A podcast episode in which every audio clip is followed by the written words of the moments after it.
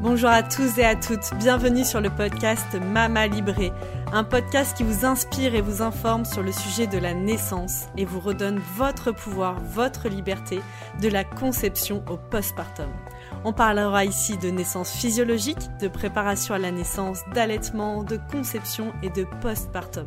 Si vous aimez ce podcast, n'hésitez pas à vous abonner, partager sur vos réseaux sociaux et bien sûr le top du top, à mettre 5 étoiles sur votre plateforme d'écoute. Aujourd'hui, j'ai l'immense honneur de recevoir Sandrine Mallet qui est doula et qui va nous parler de l'accompagnement précieux que proposent les doulas autour de la naissance, euh, voilà, en pré prénatal, pendant la grossesse, mais aussi pendant le postpartum. Je vous souhaite une très belle écoute. Bonjour Sandrine. Bonjour Anaïs. Donc c'est un grand plaisir de te recevoir derrière le micro aujourd'hui. Euh, du coup, euh, Sandrine, tu es doula et aujourd'hui, j'aimerais beaucoup que tu nous parles de ce, magnifique euh, métier, euh, cette, passion même, je dirais. Oui, c'est vraiment un métier passion, comme euh, les sages-femmes peuvent exercer leur métier. Alors moi, je suis doula depuis 2013. Je suis, on va dire, basée sur Aix-les-Bains, mais mes départements, c'est plutôt Savoie, Haute-Savoie, Isère. Je vais rarement dans l'un, bien que je pourrais y aller, mais j'ai rarement de demandes. Tu veux que j'explique en quoi ça consiste une eh ben doula? Oui, j'allais te demander, voilà, une doula c'est quoi? Et, euh, et puis euh, comment, euh, en fait, pourquoi on vient voir une doula?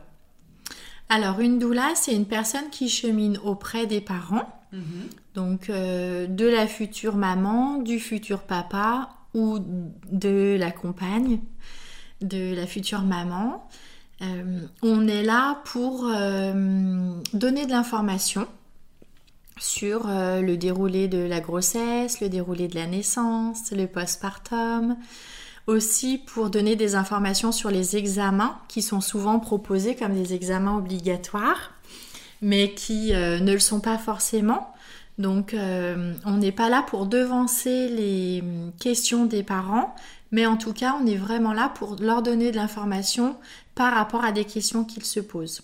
C'est-à-dire qu'une maman, elle va te contacter à peu près euh, à quel moment euh, dans, sa grossesse euh, Est-ce que c'est, est-ce qu'il y a un moment où c'est trop tard pour te contacter Est-ce que c'est trop tôt? On peut contacter une doula à n'importe quel moment, en fait, tant que le moment est juste pour ce futur couple de parents. C'est ni trop tard ni trop tôt. C'est vraiment quand les parents ressentent le besoin de rencontrer une doula parce qu'ils ont des questions, parce qu'ils ont aussi besoin de soutien, d'un soutien émotionnel. Donc on est aussi là pour pour tout ça, hein. on se rend bien compte que dans notre société actuelle, les familles sont souvent très éloignées les unes des autres et les futurs parents se retrouvent un peu seuls.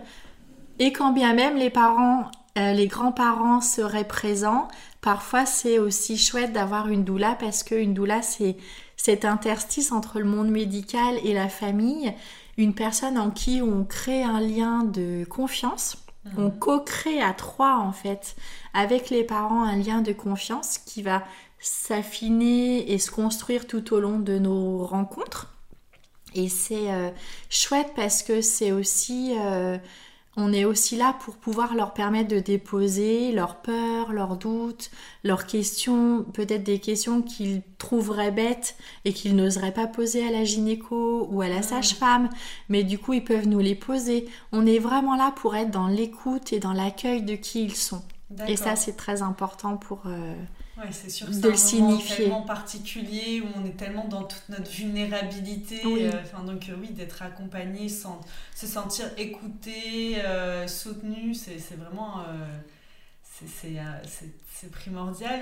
Et du coup, quand on est, on est maman, par exemple, bon bah moi je sais parce qu'on s'est connus, oui. on s'est connus dans cet accompagnement justement. Tu mm. m'as accompagnée pour, pour ma petite Jade qui va avoir 3 ans déjà au mois oui. Oh C'était chouette. Et du coup, voilà, moi, moi j'étais dans, je connaissais déjà ce qui était une doula puisque pour mon fils j'avais fait appel aussi à une doula.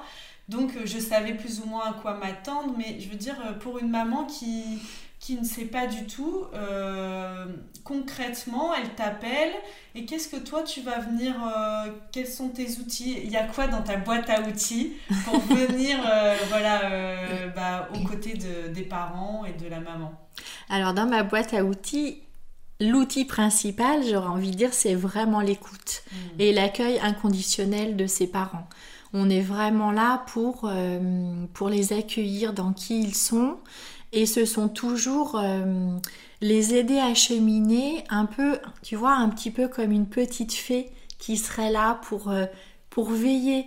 Mais en fait, on est vraiment là pour leur permettre de trouver leur propre solution par rapport à leurs histoires, mhm. aussi de naissance à eux, par rapport au, au souhait qu'ils ont de vouloir accueillir leur bébé de telle ou telle manière. Mm. On est vraiment là dans l'accueil et on n'est pas là pour leur donner des conseils et leur dire non, ça, ça va pas du tout ou ça, tu devrais faire ça. Mm. C'est vraiment les aider à cheminer, les guider un petit peu. Du coup, une doula, c'est qu'importe son projet de naissance, bien sûr, où on veut accoucher. Bien sûr. Donc bah, moi, typiquement, je t'avais contacté, là ça me met en lumière ça, ce que tu dis, oui, dans ta boîte à outils. Moi, ce que j'avais trouvé chez toi, c'est toutes tes ressources et toute ta connaissance. Par exemple, euh, eh ben moi, je, souhaitais accoucher à domicile mhm. et j'avais vraiment pour euh, souhait de, me former à, à l'auto-hypnose. Oui, et je me souviens, de te dire, euh, bah voilà, je veux me former, mais j'étais un peu perdue, euh, voilà, comment trouver un bon thérapeute et tout. Et là, toi, t'es arrivé, et comme si, euh, voilà, comme une petite fée, comme tu dis, bah voilà, t'avais la ressource dans le sens où tu avais le réseau, les personnes. En fait, aussi, j'ai l'impression que dans le métier de doula, c'est ça, c'est de créer un, un réseau de professionnels. Oui avec qui tu vas pouvoir mettre les parents en lien en fonction du besoin. Donc, bah, typiquement, pour moi, c'était l'auto-hypnose.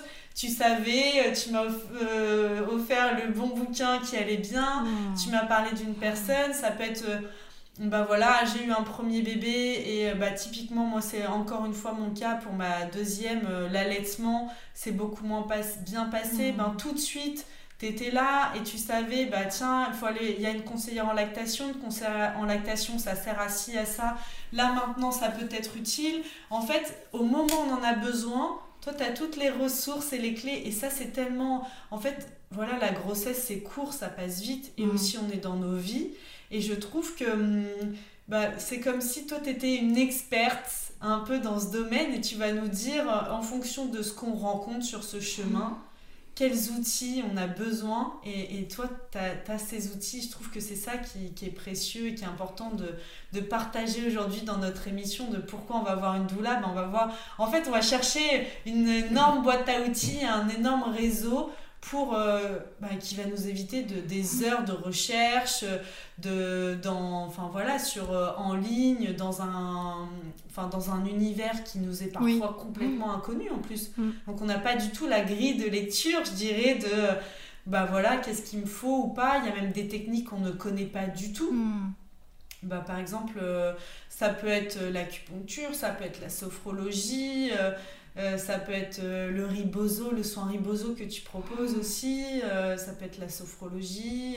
Oui, après, on est toutes différentes et on a toute une boîte à outils différente.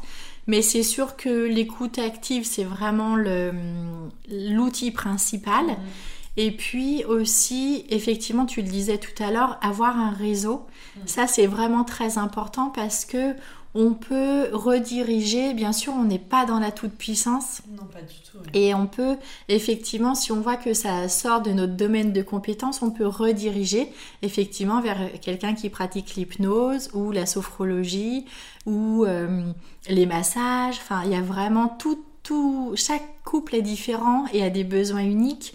Et c'est vrai que ça nous permet, ce lien-là avec les professionnels nous permet de, de pouvoir rediriger, vous rediriger vers des personnes qui sont compétentes pour vos besoins. Bah, typiquement, ce que tu dis, moi, ça me fait penser à ma première grossesse. Pour mon fils, j'avais vraiment le souhait d'accoucher à la maison. Et je ne savais, enfin voilà, c'était tout nouveau pour moi, c'était mmh. mon premier. Euh, euh, comment ça se passe, c'est quoi la physiologie. Et je me souviens que ma doula, elle m'a porté même des planches de voilà bien sûr, au fil des mois, qu'est-ce qui se passe physiologiquement dans le corps. Et euh, aussi, c'est grâce à elle, quand même, que j'ai pu rencontrer les sages-femmes à domicile. Mmh. C'est-à-dire qu'aujourd'hui, enfin, moi en, 2000, en 2015, euh, quand euh, je tapais sage-femme à domicile en Savoie, ben j'en trouvais pas en fait. Hmm. Donc c'était un, peu opaque. Je sais pas, j'ai pas pris le temps aujourd'hui de regarder comment c'était, mais voilà, aussi, il y a cette, euh, vous nous donnez cette possibilité, voilà, en fonction donc euh, bah, de comment notre idéal euh, de l'accouchement, si on en a un, puisse construire pendant la grossesse. Et justement, je pense qu'en tant que doula, toi, tu es à même de, de proposer les différentes possibilités Comment on peut accoucher aujourd'hui en France Alors ça c'est super important parce qu'on se rend compte qu'effectivement beaucoup pensent que quand on est enceinte on doit aller chez un gynécologue et qu'il va vouloir euh, et qu'il va devoir faire le suivi euh, jusqu'à la grosse, enfin jusqu'à la fin de grossesse, jusqu'à l'accouchement. Moi c'était mon erreur pour le premier. Hein. Je me suis rendu compte seulement à la fin que je pouvais faire différemment. Mais ça c'est comme les protocoles médicaux en fait. Ils sont proposés comme obligatoires mais bien sûr qu'ils ne le sont pas et effectivement, il y a tout un panel de possibilités. Donc en France actuellement, on peut être suivi par un gynécologue, bien mhm. sûr. On peut être suivi par une sage-femme. Alors soit une sage-femme qui est libérale et qui va vous suivre pendant toute la grossesse. Et puis si vous décidez d'accoucher à l'hôpital, à la maternité, euh, souvent la maternité prend le relais pour les deux derniers mois. Mhm. Soit vous pouvez rencontrer une sage-femme qui travaille en maison de naissance. Et là, c'est elle qui va vous suivre tout du long et qui sera là le jour de la naissance en maison de naissance. Et puis, sinon, il y a des sages-femmes qui pratiquent les accouchements à domicile. Et là, c'est euh, pareil, elle vous suit tout le long de la, de, la, de la grossesse. Elle sera là à votre accouchement pour vous guider, vous soutenir. Et puis, elle est beaucoup là aussi dans le postpartum. Hmm, ok, c'est intéressant tout ça. Donc, euh, du coup, euh, juste une question à quel moment on s'intéresse au lieu? Je pense que ça met un peu de temps avant de mûrir, peut-être. Enfin, il y a des femmes qui le savent peut-être dès le début, mais selon toi, à quel moment c'est le plus judicieux? Est-ce qu'il y a une date limite? Est-ce qu'il y a un moment où, ben voilà, on a fait un choix, on peut plus faire chemin, enfin, on peut plus faire demi-tour? Non, notre, notre, euh, tu sais, Isabelle Chalut, qui est très connue dans le monde de la naissance, dit que tout est toujours possible. Et vraiment, j'aime beaucoup ce, ce, comment on va dire ça, son credo, je sais pas comment dire autrement. Et c'est aussi souvent, du coup, ce que je dis aux parents, parce que rien n'est jamais figé. Et bien sûr que juste, alors, selon les choix, effectivement, ça peut être un petit peu sensible de changer au dernier moment. Mais en tout cas, ce qui est important à comprendre vraiment pour les futurs parents, c'est que ils peuvent s'autoriser à changer de professionnel. Mmh. ou de projet de naissance s'ils n'ont pas le feeling avec le professionnel qui les suit. Ça, c'est vraiment très important. Ou si ça sort de aussi leur idéal, enfin, si à un moment il y avait quelque chose qui leur tenait à cœur et que c'est vraiment pas respecté, c'est possible. Bien sûr, ou s'ils changent d'avis, parce que des fois, au départ, comme on sait pas, on s'oriente vers la, maternité. Mhm. Et puis finalement, après, on découvre qu'on peut accoucher en plateau technique ou à la maison. Et là, du coup, c'est toujours possible de contacter les sages-femmes euh, pour pouvoir avoir un premier rendez-vous, pour pouvoir qu'elle puisse répondre à nos questions et puis que ça fasse son chemin. Mais c'est toujours possible. Donc du coup, si je résume, il y a la maternité. Oui. Euh, il y a le donc dans la maternité il y a aussi le plateau technique oui pardon on n'en a pas parlé bien sûr. alors le plateau technique bien sûr et là c'est aussi des sages-femmes à demi, des sages-femmes libérales qui euh, exercent en plateau technique. Juste coupe pour une petite précision parce que parfois c'est un peu confus je trouve en tant que parent. Euh, dans, dans l'esprit, quand on est à l'hôpital, voilà, moi j'avais l'impression qu'il y avait le, la salle un peu nature, et sinon, le côté euh, voilà, médical, tu es dans une chambre euh, avec la péridurale ou pas, mais voilà, plus.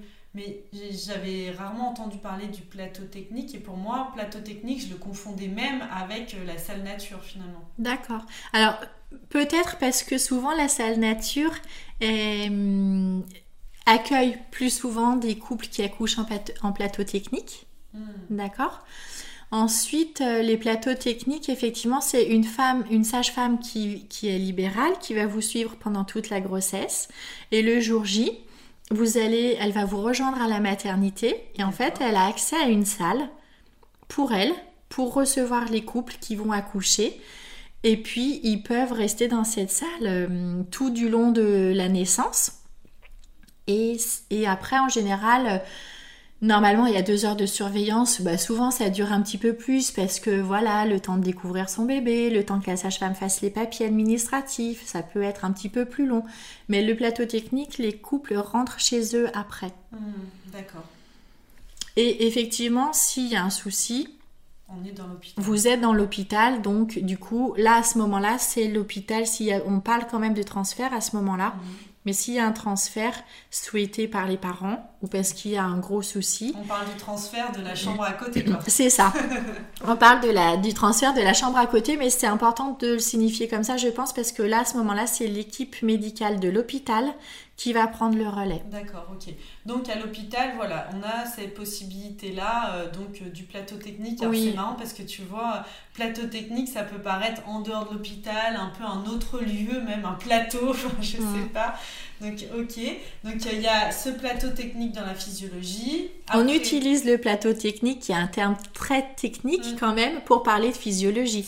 Parce qu'effectivement, plateau technique, euh, les couples accouchent physiologiquement. Il n'y a aucune intervention médicale de la sage-femme. Hmm, oui, Et à ce moment-là, s'il y a besoin d'une intervention médicale, c'est justement ce qu'on appelle le transfert. Oui, euh, donc de bien dans la maternité. que quand on parle d'accouchement physiologique, on, on parle, voilà, il n'y a pas d'intervention euh, médicale, le moins possible. Normalement, il n'y a non. pas de péridurale. Oui, il n'y a pas de péridurale, il n'y a pas... Voilà, c'est ça. Ok, du coup, après, il peut y avoir sinon les maisons de naissance. Donc, il y en a combien aujourd'hui des maisons de naissance en Alors, si je ne me trompe pas, il y avait euh, huit maisons de naissance. Il y a eu toute une expérimentation sur trois ans Mhm. qui a été reconduite, Qui était concluante. qui a été concluante, sacré- et ça, c'est une sacrée victoire. Ouais. Même si, effectivement, en France, les maisons de naissance sont encore accolées aux hôpitaux Mm. et aux maternités. Et ça, c'est quand même euh, un petit peu embêtant dans le sens où euh, elles sont pas indépendantes. Mhm. Et en même temps, ça peut être rassurant pour les parents parce que là, Aussi, Pareil, en tant que en cas de transfert, on a une porte battante à passer et on est dans l'hôpital quelque Oui, chose oui, près. Donc ça, euh, oui. Mm. c'est aussi voilà, euh, on est dans une maison de naissance, dans un cocon à part, un peu comme à la maison. Moi, je me souviens avoir euh, visité la maison Celle de Bourgoin. Bourgoin. Mm. Et euh, voilà, il y a des chambres, on se sent vraiment à la maison et en même temps. Voilà, si on devait être transféré, ben c'est euh, la porte à côté. Ouais. Et du coup, l'expérimentation a été reconduite. Donc, je pense que ça va. euh, en tout cas, qu'il y a des projets qui vont éclore Mm. pour plus de maisons de naissance. Donc, ça, c'est chouette parce qu'effectivement, plus il y aura de maisons de naissance, plus il y a de plateaux techniques, plus il y a de sages-femmes à domicile et plus les couples auront le choix de pouvoir euh, vraiment accueillir leur enfant comme ils le souhaitent. Ouais, bien sûr. Donc, ça, c'est vraiment très important. Mhm, Dans, oui, dans cet accueil. Donc voilà, donc y a, si on, on parle de, admettons, mais euh, voilà, une femme qui vient de voir et qui euh, veut accoucher physiologiquement, donc on peut parler de plateau technique, de maison de naissance, d'accouchement à domicile.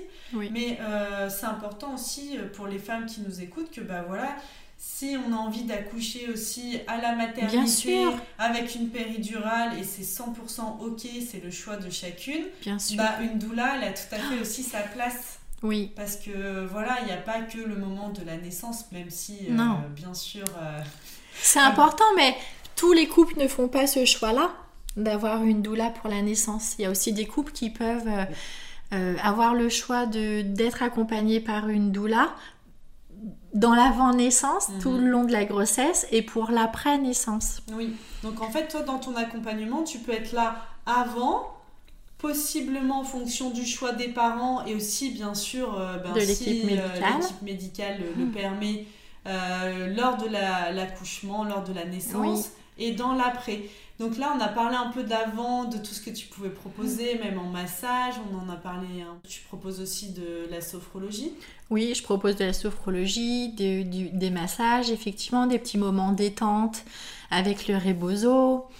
Je peux proposer des blessing Oui, c'est ce que j'allais dire quand même. Euh, qui est là euh, une célébration de la femme qui porte la vie. Oui, qui vient un peu, je trouve, en remplacement ou euh, peut venir en complémentarité de ce qu'on appelait le, la- un peu plus américanisé euh, les, les baby showers, Ouais. où là c'est le bébé qui est mis en avant, alors que là dans la Blessing Way, c'est vraiment on honore la femme, la Oui. future maman, avec ses amis, donc c'est une vraie fête. Oui, c'est une vraie fête. Et puis pour moi, c'est vraiment une vraie fête aussi que de pouvoir euh, vous accompagner sur, euh, à cet instant-là. En fait, c'est souvent un moment hors du temps qui redonne de la force, de la confiance pour le couple, justement à travers tous les rituels. c'est effectivement un rituel de passage comme le soirée Beausoleil dans l'après-naissance. Euh, le Blessing Way, c'est un petit euh, un, rituel. Moi, je le propose souvent sur une journée entière. Euh, parce que je trouve que c'est important de prendre le temps, de profiter de tous ces petits moments aussi entre deux activités, de, de liens, de regards, de, de choses comme ça. C'est vraiment très chouette. Et puis vraiment euh, le, rôle d'une doula, c'est aussi la grande adaptabilité. Mhm. C'est vraiment s'adapter aux besoins et aux envies du couple, en sachant qu'effectivement, on a nos propres limites, mais que si ça, si c'est ok pour nous, moi, j'adore les challenges en fait. Donc, euh, euh, souvent, les couples me disent, ben, j'avais pensé à ça, mais est-ce que tu le fais? Alors des fois, je leur dis, ben non, je l'ai jamais fait, mais en fait, c'est ok pour moi, je vais me renseigner. Et c'est aussi comme ça dans les dans les informations, tu vois, tu mm. parlais d'expert tout à l'heure. Je ne sais pas si je suis experte, mais en tout cas, je, avec mon réseau, même si je ne sais pas, et quand même ça m'arrive de ne pas savoir, je, je me mets en lien pour pouvoir chercher les infos et, et pour pouvoir les, les retransmettre au couple après. Bien sûr. Moi j'entendais experte dans le sens où, euh, bah voilà, on a tous nos métiers, euh, voilà, quand, euh, quand on tombe enceinte, on est dans une vie Hmm. tu vois, avec son, notre travail, notre famille, euh, voilà. Et c'est, en tout cas, moi personnellement, c'est un sujet auquel je ne m'étais jamais hmm. intéressée avant. Donc c'était, il y avait tellement d'informations à connaître, à savoir. En même temps, on a envie de bien faire, et puis on a, ça nous demande énormément de temps et d'énergie pour avoir recours à, tout, faire tout hmm. lire. Donc je trouve que si tu es, es experte dans le sens où toi aujourd'hui c'est euh, tu te formes en permanence. Oui. Tu as entouré de gens euh, dont c'est le quotidien, la mhm. naissance, l'accompagnement des femmes.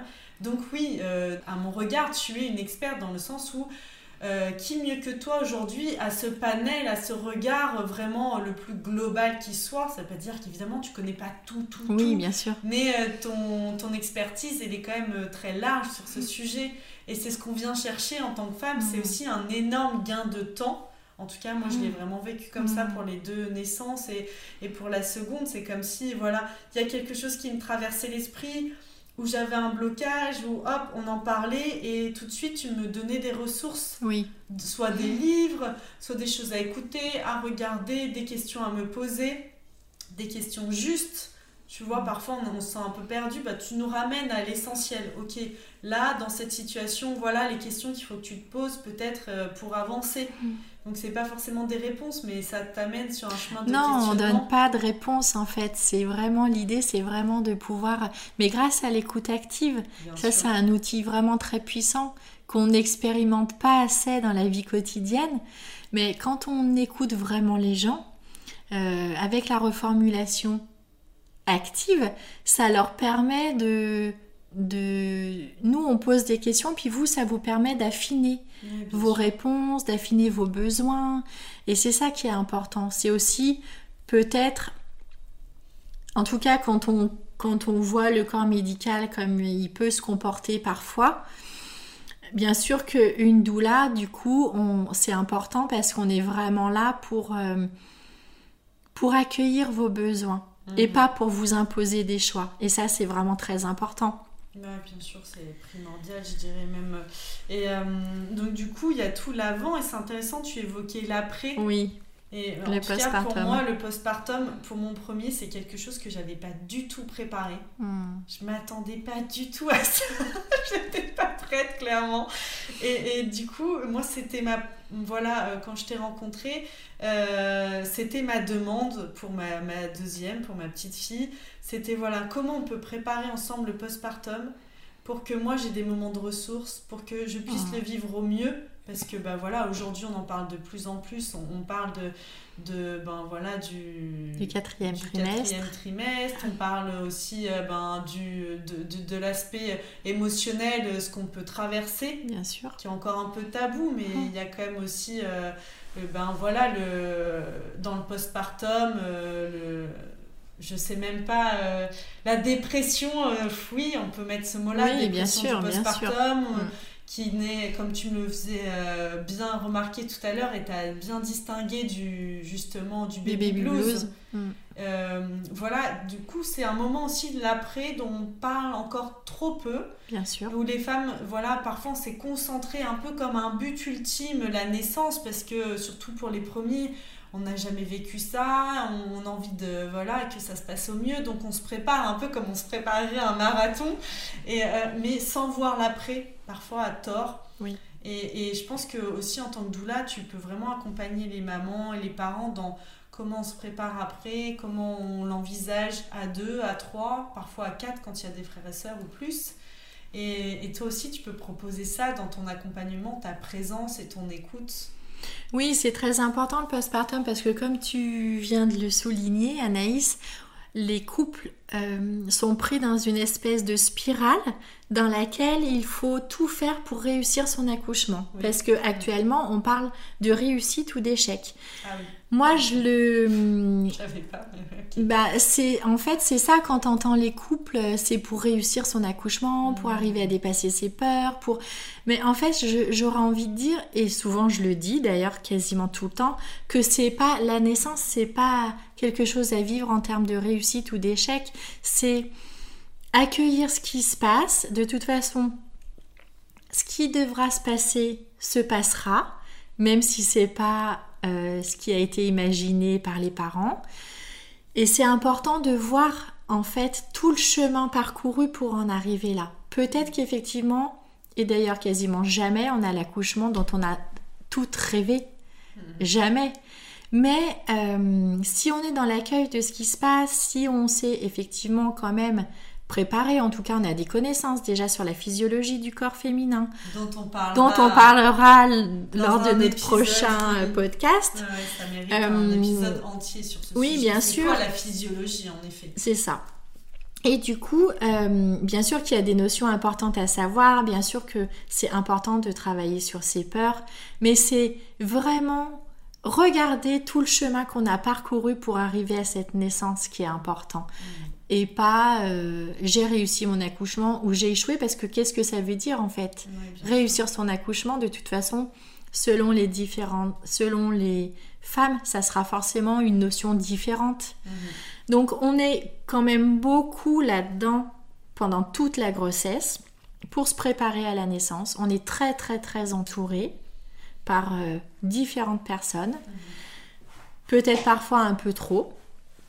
Et à la naissance, une fois que la naissance a lieu, ben, la maman se retrouve toute seule avec son bébé et son compagnon, sans, sans accompagnement, un peu lâchée dans la nature. Enfin, quand tu sors de la maternité au bout de trois jours, que tu te retrouves tout seul à la maison, des fois ça peut être inquiétant et submergent pour les parents. Mais là, il n'y a plus personne. Donc le rôle d'une doula, c'est vraiment de venir aussi vous soutenir à ce moment-là.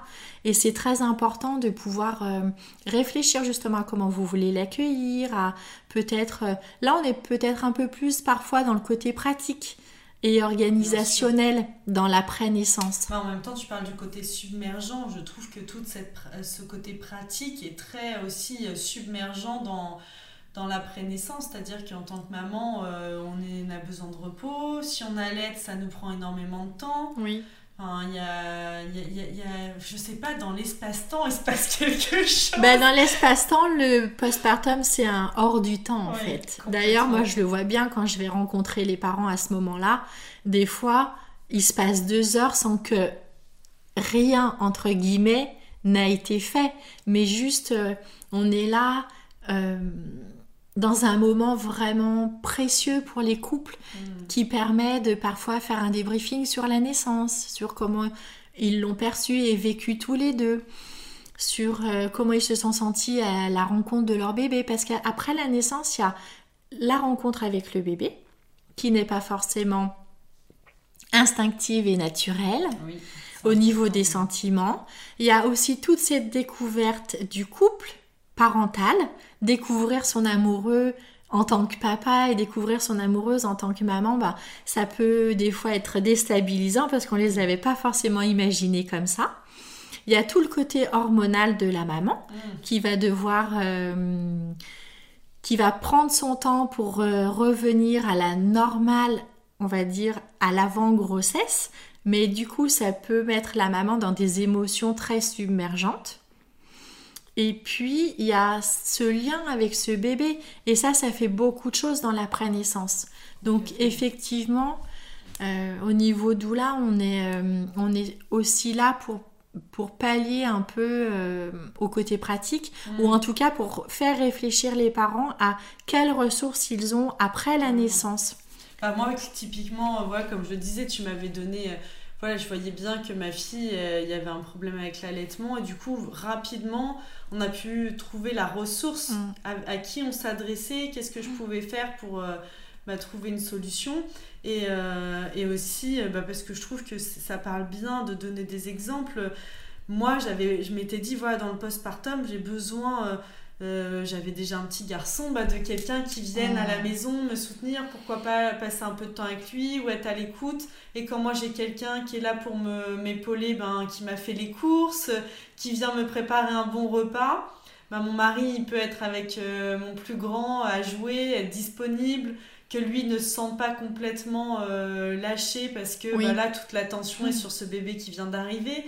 Il y a tout ça qui se joue et qui est hyper important dans les premiers instants. Et je trouve que d'avoir euh, de la ressource parce que parfois nos parents ils arrivent euh, ils voient le bébé voilà ils veulent faire des câlins et tout. Ils voient pas que nous on a trois lessives en retard notre réfrigérateur est vide qu'on n'a pas eu le temps de faire. le ménage et que se lever pour cuisiner bah, c'est peut-être juste physiquement pas possible. Mm. C'est très important de pouvoir rester alité le plus possible aussi pendant après une naissance. Alors on parlait des 40 jours de relevailles, ça me semble un peu difficile dans notre société actuelle. Si on arrive à faire déjà une semaine, c'est Mais déjà une semaine, c'est énorme. Et puis il y a aussi toutes les pratiques de belly binding qui euh, permettent aussi de contenir le ventre. Et mm. peut-être que ça c'est aussi une belle solution quand on a besoin de se lever. Mm-hmm. Euh, parce, que, parce que se lever avec un ventre qui, est, qui peut être encore parfois assez euh, important mais vide, au niveau des organes, de la place que les organes vont reprendre, ça met du temps et effectivement ça peut être un peu décontenançant. C'est quelque chose que tu pratiques toi? Comment c'est concrètement? C'est quelque chose, on vient euh, serrer au niveau du ventre Oui, alors ça on peut le faire avec le rebozo mhm. aussi. Qui est une écharpe. Qui est une écharpe, un châle, mexicain. Et puis on peut aussi le faire avec le fameux belly binding. C'est une technique qui est plutôt asiatique qu'on mhm. trouve en Thaïlande. Euh, au Sri Lanka, enfin tu vois, des, pays euh, euh, un petit peu plus loin. Et là, c'est une longue bande de tissu qui fait à peu près 20 mètres, 25 mètres. Et on se l'enroule d'une certaine manière euh, avec un nœud bien spécifique autour du ventre, entre la, la symphyse pubienne jusqu'à pratiquement sous la poitrine. Et ça permet de contenir le ventre. Et euh, du coup, c'est beaucoup plus confortable aussi pour les femmes de se lever avec le ventre contenu. Ah oui, c'est intéressant ça, je connaissais pas. Non, je connaissais pas à l'époque, Anaïs. Ah, Peut-être qu'il faut que tu refasses un petit bébé. Mais voilà, il y a plein de petites techniques. Et puis, c'est aussi. Euh, peut-être que euh, moi, souvent, c'est ce que je propose aux parents. Peut-être les faire réfléchir sur le postpartum, sur qui pourrait venir et offrir une heure de ménage, par exemple. C'est ça, c'est intéressant parce qu'il y a tellement de choses à faire euh, dans l'après-naissance qu'on n'a pas forcément l'énergie d'organiser euh, à ce moment-là. Et du coup, ça peut être, ben voilà, qui vient faire une heure de ménage, qui peut venir préparer un petit repas mm.